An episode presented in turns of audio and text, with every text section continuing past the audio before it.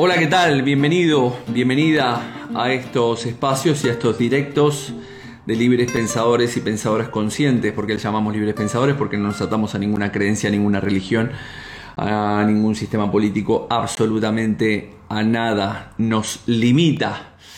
Por lo tanto, estamos empezando este directo de hoy. Mientras se va sumando la gente, vamos dando la bienvenida. Teodora, Tamara, Raquel. Bueno, gracias a todos y a todas los que tuvieron la semana pasada en el directo que realicé con mi amiga Patricia Navarro, que hablamos del tema de las redes, de cómo influyen las redes sociales en las relaciones de pareja.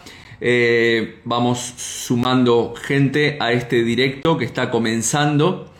Saludos de Italia, ¿qué tal Cristina? Eh, también recordarles que el día 3 de diciembre estaremos haciendo eh, constelaciones familiares aquí en Vigo con Paula Serrano, así que cualquier persona que quiera asistir a, esta, a este sábado 3 de diciembre, a este taller de constelaciones familiares, eh, pueden escribirme por privado y haré la publicación. Eh, hola Jorge, ¿qué tal Tamara? Estuvo genial el directo, supongo que hablarás del directo que hice con, con Patricia. Eh, también a toda la gente que lee, el newsletter, accede al Spotify, en los podcasts de los directos también que se publican allí. Me gustaría empezar este. Hoy haré un consultorio de psicosomática clínica, principalmente con las consultas que me hacen por privado cuando cuelgo el, cuando colgamos el, post. Y después, si tenemos tiempo, responderé algunas otras eh, consultas que tengan. Eh, esta semana, el, bueno, el domingo, tuve mm, la gente Marina y Jazmín me invitaron a realizar un directo para hablar sobre la sistémica o el coaching sistémico, que es una de las tantas modalidades del, coaching que me gustaría, eh, bueno, comentarles aquí. Eh, lo colgaré, Tamara, en breves. El sábado, todo el día. El sábado puedes asistir por la mañana o por la tarde. Es el 3 de diciembre el sábado 3 de diciembre aquí en Vigo. El coaching sistémico lo definimos como, un, también como un proceso de cambio de aprendizaje, al igual que se define el coaching individual o el life coaching, en el cual básicamente el coaching sistémico se, lo que intenta realizar es eh, mejoras de rendimiento en las organizaciones, ¿no? Eh, y obtener objetivos cuantitativos y cualitativos en un, en un sistema. Ese sistema puede ser organizacional, es decir, una empresa, un organismo cualquier ente organizativo o eventualmente también a nivel sistema como podemos definir una familia que se define este sistema. Y toma el coaching sistémico toma el, eh, la propia, el propio sistema como un ente vivo. Es decir, en este caso que me gustaría hoy hablar del concepto de la familia este, y como parte de este, de este sistema, ¿no? y toma, como decía, ese sistema como un ente vivo y se enfoca en, en, lugar de estar enfocados básicamente en los objetivos de la propia persona o de una persona en particular, se enfoca principalmente en todo el sistema en general.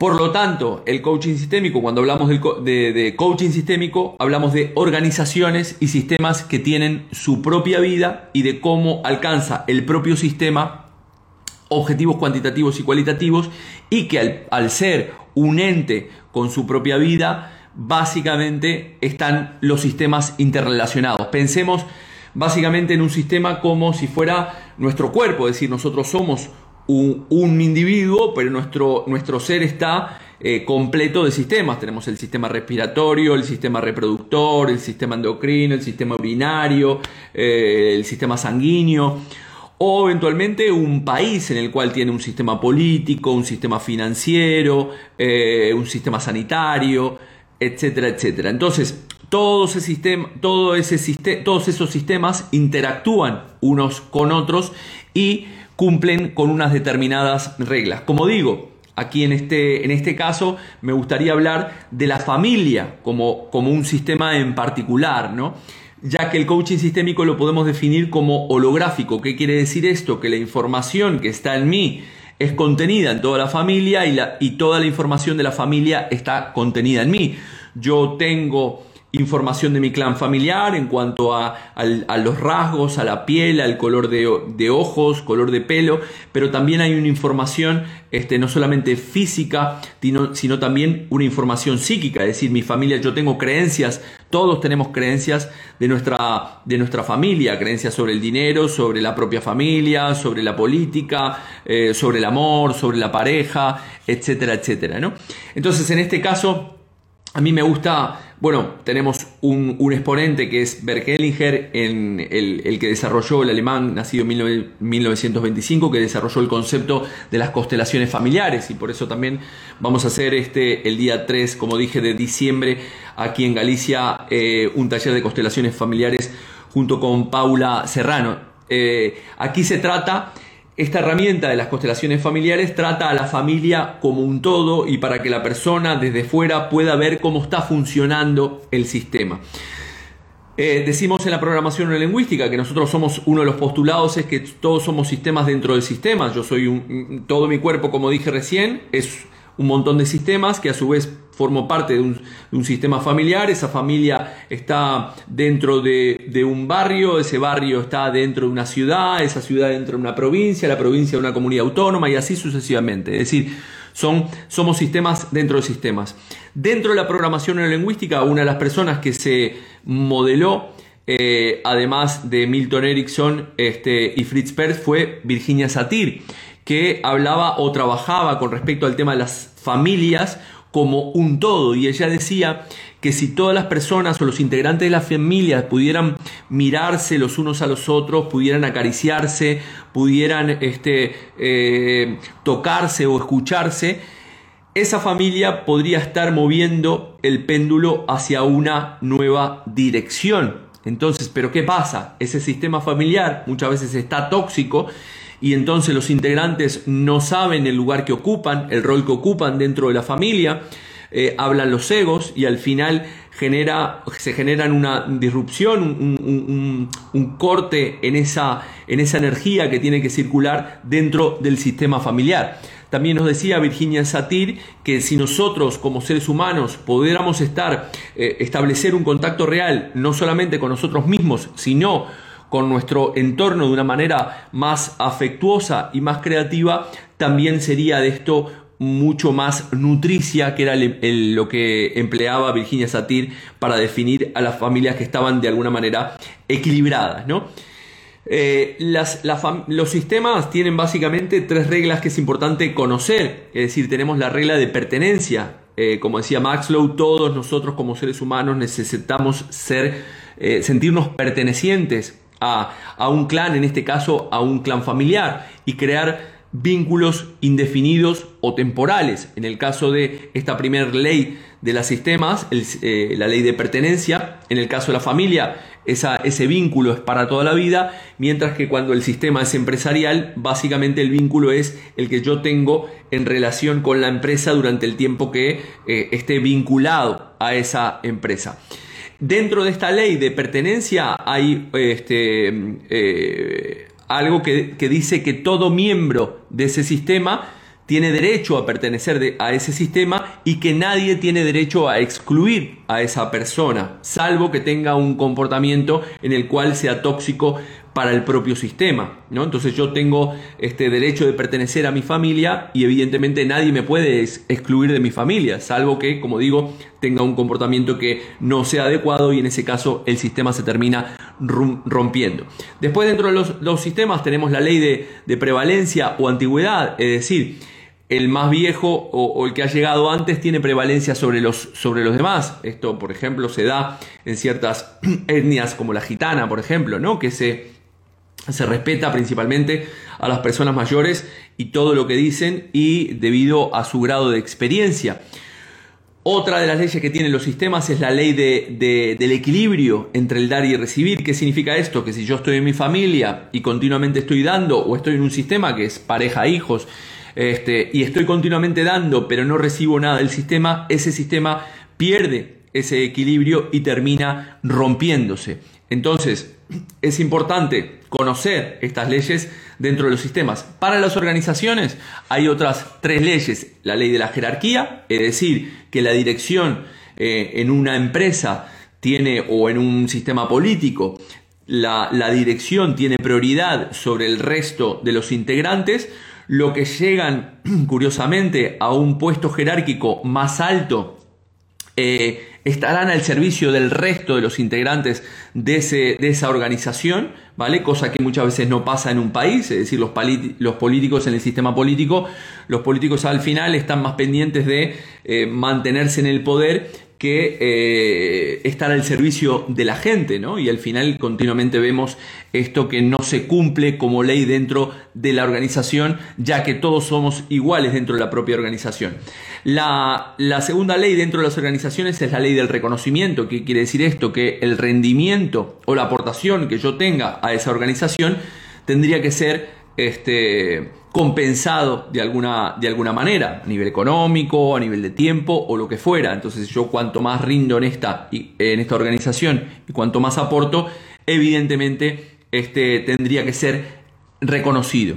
Y por último, la ley de la aceptación dentro de las tres leyes de la organización, eh, de la jerarquía, el reconocimiento y la aceptación.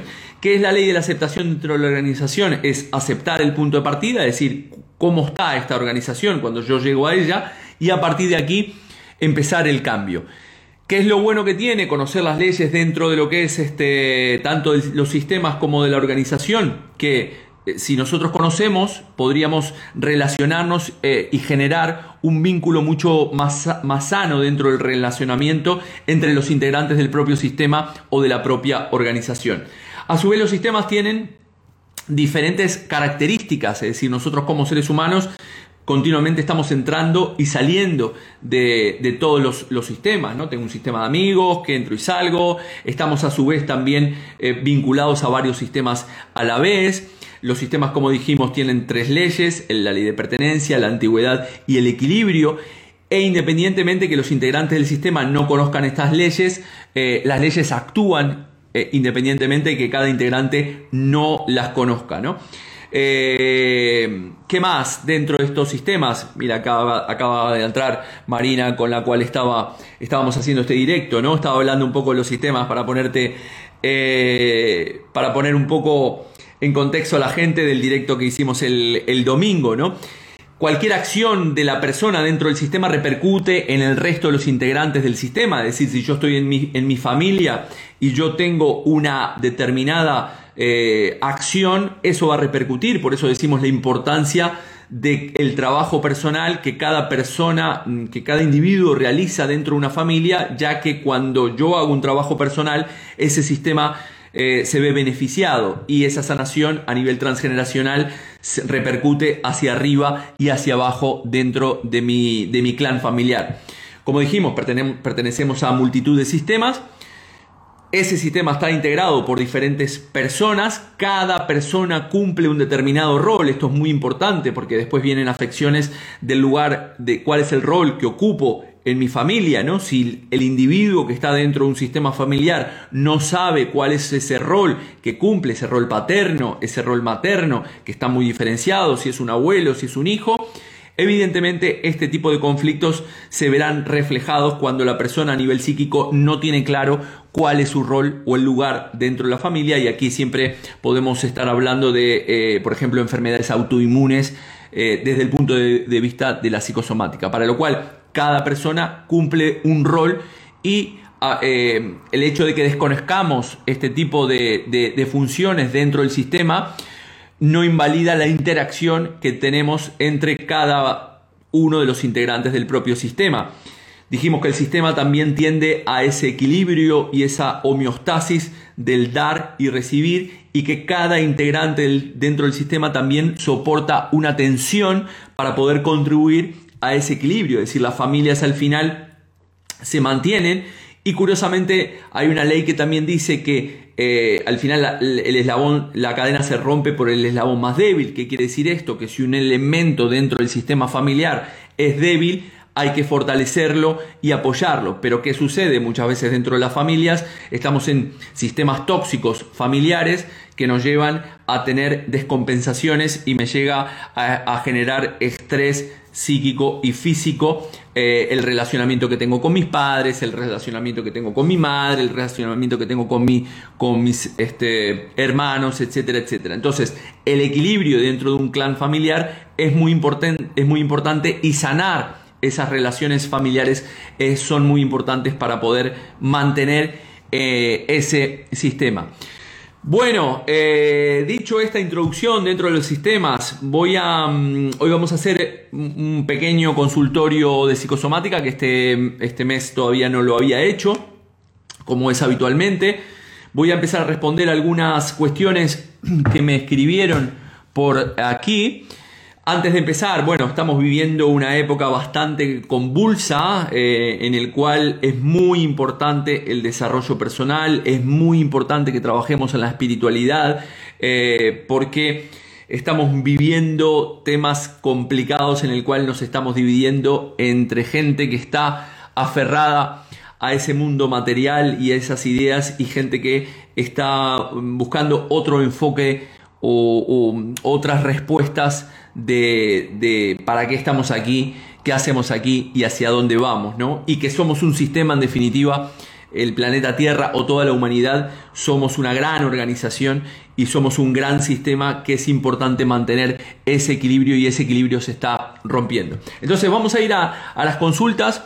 Maite Moreno me preguntaba que si, ¿cómo es? Si sale, si sale un eczema en alguna parte, tiene que ver con con, algo en concreto. Y la respuesta concreta es que sí, ya he hablado del tema de la, del, desde el punto de vista de la psicosomática clínica, los problemas de la piel que tienen que ver con palabras claves como contacto o separación.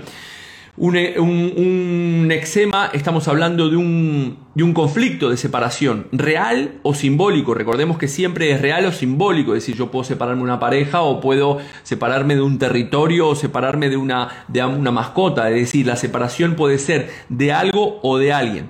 Dependiendo de la zona en el cual nos salga el eczema, nos, nos puede dar pistas de qué, cuál es el tipo de conflicto que puede estar teniendo esa persona, ¿no? Eh, dependiendo del conflicto. Por ejemplo, si me sale un eczema en los pies, ese, e, eso me está diciendo que hay un conflicto de separación con la madre, que puede no ser real, sino que puede ser tal vez afectivo. Si estamos hablando de la si que el eczema sale en la cabeza, aquí estaríamos hablando de la función paterna. Si por ejemplo mm, atendía una persona que tenía el eczema en la axila, ¿no? Entonces aquí el eczema en la axila tiene que ver con eh, el resentir mm, en esa coherencia emocional entre el pensar, sentir y actuar de que no he podido proteger a alguien que quiero, ¿no? Vuelvo a insistir que la separación puede ser real o, o simbólica, puede ser la separación de un negocio que quebró, de un territorio, eh, de una mascota, mm, separación de mis ideas políticas, no lo sé. Aquí, evidentemente, la terapéutica nos da el poder charlar con la persona, que la persona se pueda expresar y en esa, eh, en esa expresividad la persona va a soltar dónde puede estar el conflicto. El eczema también puede ser en otras partes de mi cuerpo, este, respondiendo a esta consulta de Maite Moreno. Por ejemplo, aquí en el, en el ombligo podríamos estar hablando de la separación de la madre en relación al alimento que recibo de ella, en qué momento se, se generó, ¿no? Por lo tanto, muchas veces tenemos que ver cuál es esa sintomatología y leerla en qué parte de mi cuerpo me está saliendo esa sintomatología porque eso nos va a dar pistas acerca de cuál es el conflicto. Ya sabemos que el eczema habla de un conflicto de separación, entonces partimos de esa base y luego dependiendo de qué parte del cuerpo eh, sea o se presente ese eczema, nos podrá dar pistas de qué o con quién o con qué eh, me encuentro separado, real o simbólicamente. Así que Maite Moreno, espero que haya quedado este, respondida esta pregunta. Eh, Yolanda me habla de la asiática. Em, también he hablado de la asiática y aquí puedo hablar bastante porque yo me curé de una asiática que desarrollé cuando vine aquí a España, por allí, por, el año 2003, 2002, 2003. este, un mes antes de venir hacia, hacia España, hacia España este, desarrollé problemas de ciática y tenía dos hernias de disco en L4, L5 y L5S1. La ciática representa una impotencia y una desvalorización profunda en relación principalmente a la dirección que nosotros tomamos y también podríamos estar hablando de un miedo al futuro. En mi caso era muy claro, ¿no? Yo venía con, con, con, con, la madre de mi hija, con mi ex mujer, veníamos desde, desde Uruguay, había una nueva dirección, me iba a dedicar a la consultoría, antes me dedicaba al, al, mundo tecnológico, este, eh, bueno, eh, era todo nuevo, si bien venía a, visitar a mi familia cada tanto aquí en España, no era lo mismo venir que eh, er, erradicarse definitivamente, entonces en mí, en aquel momento que todavía no estaba con el tema de la psicosomática clínica, el transgeneracional, pensé que era un problema por haber cargado una mochila durante dos meses que hicimos un viaje alrededor del mundo antes de llegar aquí a España y un día me levanté y ya no me podía, estábamos por, Suecia y ya no me podía levantar más fruto de ese dolor de ciática. Después eh, em, eh, evidentemente entendí que en mí había una preocupación importante que había superado mis umbrales de tolerancia, ello me había llevado a una conversión en el cual Em, tenía miedos al futuro, a lo que pasaba, ¿no? Venía de, Uruguay a un país nuevo, eh, culturalmente, etcétera, etcétera, ¿no? Entonces, eh, como dije, tenía dos hernias de disco, L4, L5, que está relacionado principalmente con las normas, eh, las reglas y la relación con los colaterales, en este caso también había venido con un socio de allí de Uruguay, y también, también tenía una, la, la ciática me dolía debido a una hernia de L5S1, que aquí podemos también tener eh, tema relacionado con colaterales. Estamos hablando también de lo sagrado y posibles incestos simbólicos, ya que con mi ex mujer tenía una relación gemelar. De esto hablé en algunos directos de cómo son las relaciones entre, entre las parejas, ¿no? Relación de Edipo, conflicto de Edipo, conflicto de Electra y este, relaciones gemelares, gemelares. Por lo tanto, Hablamos también de, miedo de ir hacia, la, hacia una nueva dirección. Y en mi caso yo me estaba dirigiendo hacia esa nueva dirección. Si es en la pierna derecha, que en mi caso era en la pierna derecha, estamos hablando de miedo a carecer de dinero. Cuando tenemos un problema de ciática y nos da en la pierna derecha, es miedo a carecer de dinero o no poder hacer frente a este, temas financieros. ¿vale? Que era mi caso en aquel momento. Si la ciática corresponde, el dolor lo tenemos en la pierna izquierda, aquí hablaríamos de un resentir eh, principalmente relacionado a no poder dar todo a las personas que, que, estamos, que amamos, o las personas de nuestro entorno, a una pareja, a mis padres, a mis hijos. Si es en la parte posterior, estamos hablando de un resentir de no quiero irme. Si es en la parte que, a mí en mi caso era la parte posterior, es decir, tuve que hacer un duelo también de mi territorio porque había una parte inconsciente que tal vez me estaba diciendo que no quería irme de, mi propio territorio o de mi propio país. Si es en la, en la parte interior, podemos estar hablando de una tonalidad de sexualidad, si es en la parte externa de la pierna, debo ir a algún lugar, pero tengo, tengo rencor a la hora de poder hacerlo, puedo tener rabia o rencor a la hora de poder hacerlo. Si es en la parte anterior de la pierna, es no poder marcar eh, o conquistar un determinado territorio real o simbólico. Entonces ya vemos que la asiática, hablamos de ese movimiento de miedo a la carencia en relación al dinero, al territorio, entonces tiene varios resentires y tendríamos que ver de qué parte de, de en qué parte nos está dando y, siempre preguntarnos, como siempre digo, desde cuándo. Así que, Yolanda, espero que quede, eh, bueno, puedas tener algunas pistas de dónde trabajar este, este conflicto. También Roberto eh, preguntaba por el tema de, sobre los ictus, y en estos días también hemos vivido aquí en la prensa rosa un, un, personaje, el Paquirrín, el hijo de Isabel Pantoja, que le ha, ha tenido un ictus, y, en, y un ictus estamos hablando de una desvalorización intelectual, entre otras cosas, y también muchas preocupaciones familiares. Por lo tanto, en esta época en las cuales vivimos están aumentando cada vez más los ictus debido también a que tenemos esas eh, preocupaciones familiares. Eh, más, más cosas, a ver cómo vamos de tiempo. Más cosas que me preguntan por aquí. Moni66 me pregunta, ¿cómo puedo hacer para trabajar el hecho de que todo en su vida lo logra con mucho esfuerzo y sacrificio? Bueno, aquí cómo podemos trabajar. Primero, antes de cómo poder trabajar, como siempre digo, es importante entender eh, em, qué es lo que significa ese conflicto que puedo tener, ese comportamiento, esa actitud, eh, esas acciones que desarrollo en mi, vida, ¿no? Desde cuándo las estoy desarrollando. Aquí cuando hablamos de que todo en mi vida es un esfuerzo y un sacrificio, puede venir de, varias cosas. O sea, te puedo dar, este, Moni66, algunas respuestas o, o algunas pistas de por dónde trabajarlo, pero como siempre digo, hay que trabajar en un proceso terapéutico para poder encontrar eh, la causa desde la raíz, no ir al síntoma, sino ir al propio problema. Entonces, cuando todo me resulta con esfuerzo, con mucho sacrificio, tenemos que ver las propias creencias de mi clan. Es decir, por ejemplo, un, niño o una niña que es pequeño y escucha a sus padres que continuamente dicen que uh, hay que trabajar de sola sombra para ganar un sueldo digno, ¿no? O que todo requiere mucho esfuerzo. Ese niño o esa niña está absorbiendo esa información y crece con la creencia de que todo eh, es esfuerzo y entonces será fiel a esa creencia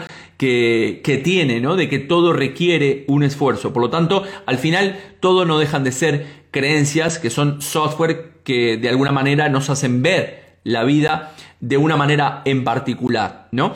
Por lo tanto, en este caso, Moni66, revisa las creencias de tu clan, si vienes de una familia en el cual todo era esfuerzo y sacrificio, como hablaban tus padres a la hora de relacionarte contigo, eh, si veías a tus padres continuamente eh, sacrificarse y esforzarse para conseguir algo. Eh, también podemos estar hablando aquí de proyecto sentido gestacional. Eh, esto va desde la concepción, como he hablado muchísimas veces, desde la concepción hasta los tres años de vida. Y si mi madre ha desarrollado o durante mi embarazo ha sido un esfuerzo o el parto lo ha hecho con mucho esfuerzo, con mucho sacrificio y muy trabajoso, yo también podría estar hablando de la misma manera ese esfuerzo, ese sacrificio y ese trabajo. Pero, como les digo siempre, me tiraría más por la primera opción de que si todo te cuesta esfuerzo en tu vida y sacrificio para lograr las cosas, principalmente tienes que revisar un poco cómo viene tu clan familiar en relación a esa historia, ¿no? En el directo del domingo también creo que Marina que estaba por ahí me había preguntado sobre el tema de las, este, vértebras lumbares y, lo, comenté, es una relación con, con las colaterales ¿no? y desvalorización en los cimientos. No olvidemos que mi columna vertebral al final no deja de ser mi pilar, ¿no? Yo, cada ser humano está formado por esa columna vertebral que me mantiene erguido y caminar y desplazarme a los objetivos eh, en mi vida. Por lo tanto, eh, aquí la columna vertebral y este, lo que son el, tema de las lumbares son mis propios cimientos que mantienen erguido todo mi cuerpo y tiene que ver con una desvalorización en relación con las personas de mi entorno. Vamos a ir a, ver alguna... Cada vértebra lumbar también es importante decir que este, tiene su propia descodificación, ¿vale? Acá Marina me pregunta también sobre la fibromialgia. Bueno, he hecho un directo hace mucho tiempo este, sobre, la, sobre este, la fibromialgia. La fibromialgia eh, son las fibras familiares, ¿no? Son, hay un, doble, lo que se llama un doble apremio de las personas en las cuales estoy con alguien de mi familia, la cual supuestamente quiero, pero esa, esa persona me hace la vida imposible, ¿no? Es como que tengo la creencia, muchas veces comento esto, ¿no? De que vengo a la, a la consulta, le pregunto a las personas, ¿qué tal con tus padres? ¿Quieres a tus padres? Y me dice la persona, oh, hombre, ¿cómo no los voy a, cómo no los voy a querer, ¿no? Este, bueno, no necesariamente tenemos que querer a nuestros padres. A veces nos ha tocado un padre, un padre o una madre jodida, tóxica, y, no necesariamente eh, tenemos que quererlo, pero la creencia que tenemos es que debo de querer a mis padres porque son mis padres. Entonces, supongamos que em, se da principalmente la fibromialgia en mujeres, pero también puede darse en hombres. Supongamos que esa persona, esa mujer está cuidando a su madre o la cuida porque está enferma, sin embargo su madre le, le, está haciendo la vida imposible, o cuido de un abuelo o de una abuela que también me hace la vida imposible. Entonces hay un doble apremio y siempre dentro de la fibromialgia hablamos de lo que, de lo que se denomina las fibras familiares. Al final es todo lo que son las fibras de nuestro, de, de nuestro cuerpo, ¿no? Entonces, como digo, hay un doble apremio. Debido a que hay una creencia de que tengo que estar con una persona muchas veces de mi clan familiar y este pero esa misma persona me hace la vida imposible. También dentro de la fibromialgia hay otro resentir, por ejemplo, de que mi pareja me es infiel, ¿vale? Eh, he atendido mujeres con fibromialgia que durante su proyecto sentido gestacional, es decir, mientras estaban eh, mm, gestando eh, a, sus, a sus hijos en el útero materno, su pareja le fue infiel y eso le desarrolló una, una fibromialgia. Puede ser tratada, tiene mejoras, hay muy buenos resultados en cuanto al tema de la, de la fibromialgia, pero evidentemente eh, la persona tendrá que tomar una decisión importante en su vida que será o sigo relacionándome con esta persona que supuestamente quiero pero que me hace la vida imposible o tener que separarse de, esa persona y trabajar la culpa que le genera, por eso digo que hay un doble apremio. ¿Qué más? Me preguntan por las cervicales aquí también. Eh, cervicales. Las cervicales aquí, bueno, todo lo que tiene que ver con el cuello o las cervicales es un conflicto entre lo que estoy pensando y lo que estoy sintiendo. Es decir, mi cuello une mi cerebro con mm, todo mi tronco y mi cuerpo. Entonces es lo que pienso y lo que siento. Hay una incoherencia entre lo que estoy pensando y lo que estoy sintiendo. ¿no? Eh, también las cervicales me hablan de un problema de comunicación, ya que aquí en esto, en esta parte es que se genera la comunicación. Aquí tenemos el chakra garganta y el chakra garganta habla de la, de la comunicación. Por lo tanto, las cervicales tenemos, eh, podríamos estar hablando de dos cosas. Una es lo que estoy pensando y lo que estoy sintiendo y a su vez los problemas relacionados con la comunicación. Es decir, cosas que pienso que quiero decir eh, y siento que quiero decir, pero sin embargo no digo, o, dije y, y pienso que no quería decirlos, o sentía o siento que no quería decirlos, ¿no? Entonces, aquí las cervicales siempre nos hablan de esa diferencia entre lo que estoy pensando y lo que estoy sintiendo, esas incongruencias. También me hablan aquí de lo que representa la infección de orina. La infección de orina una cistitis, por ejemplo, es una, una, sintomatología o una enfermedad que está en fase reparatoria. ¿Qué significa esto? Las enfermedades tienen una fase simpaticotónica, es decir, venimos en, normotonía, estamos en homeostasis en nuestra vida, sin embargo hay una situación eh, conjuntural o una conversión por saturación conflictiva, es decir, un, un problema gota a gota que me genera un estrés y pasamos a un estado simpaticotónico, es decir, la parte simpaticotónica es cuando el conflicto todavía está activo en nuestro inconsciente. Esa fase simpaticotónica es una fase fría en la cual la persona no duerme bien, no come bien, no se alimenta bien, eh, hay mucho estrés. Y luego pasamos a una fase, una vez que se resuelve ese conflicto, pasamos a una fase eh, vagotónica o parasimpaticotónica en la cual el conflicto se está, se está reparando. Es decir, hay enfermedades que pertenecen a la fase simpaticotónica y enfermedades o síntomas que pertenecen a la fase vagotónica o parasimpaticotónica. En el tema de la, una infección de orina, de infección de orina, una cistitis, todo lo que tiene que ver con orina es un marcaje de territorio, tanto retención o, este, o no puedo retener eh, mi orina y me termino este, orinando eh, no me sale la palabra de cuando pierdo orina, eh, en eurisis, no recuerdo ahora exactamente.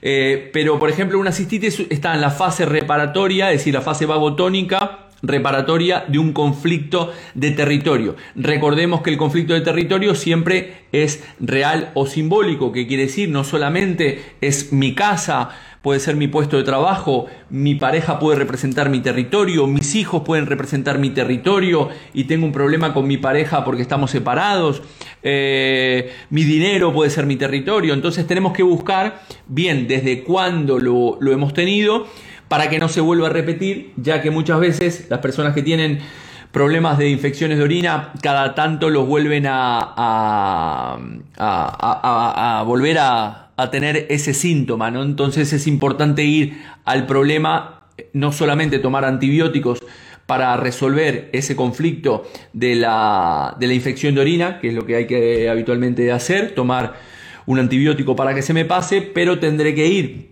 a la causa de, ese, de esa sintomatología, es decir, al problema.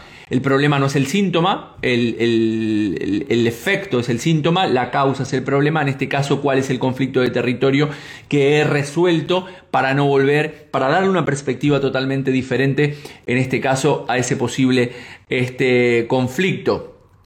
Tiroides, me, me comentan aquí también. Eh, He hablado en algunos directos del tema de, la tiroides. La tiroides tenemos hipertiroidismo, eh, hipotiroidismo. La tiroides está relacionada con el, la palabra es el tiempo. Es decir, esto es una incoherencia emocional entre el pensar el tir el actuar, en el cual el hipertiroidismo necesito que el tiempo pase más rápido y el hipotiroidismo necesito que el tiempo pase más lento. Es decir, estoy viviendo una situación en mi vida que supera mis umbrales de tolerancia, pasa por los procesos de conversión y, esa, y esos procesos de conversión hace que se manifieste en mi vida esa sintomatología.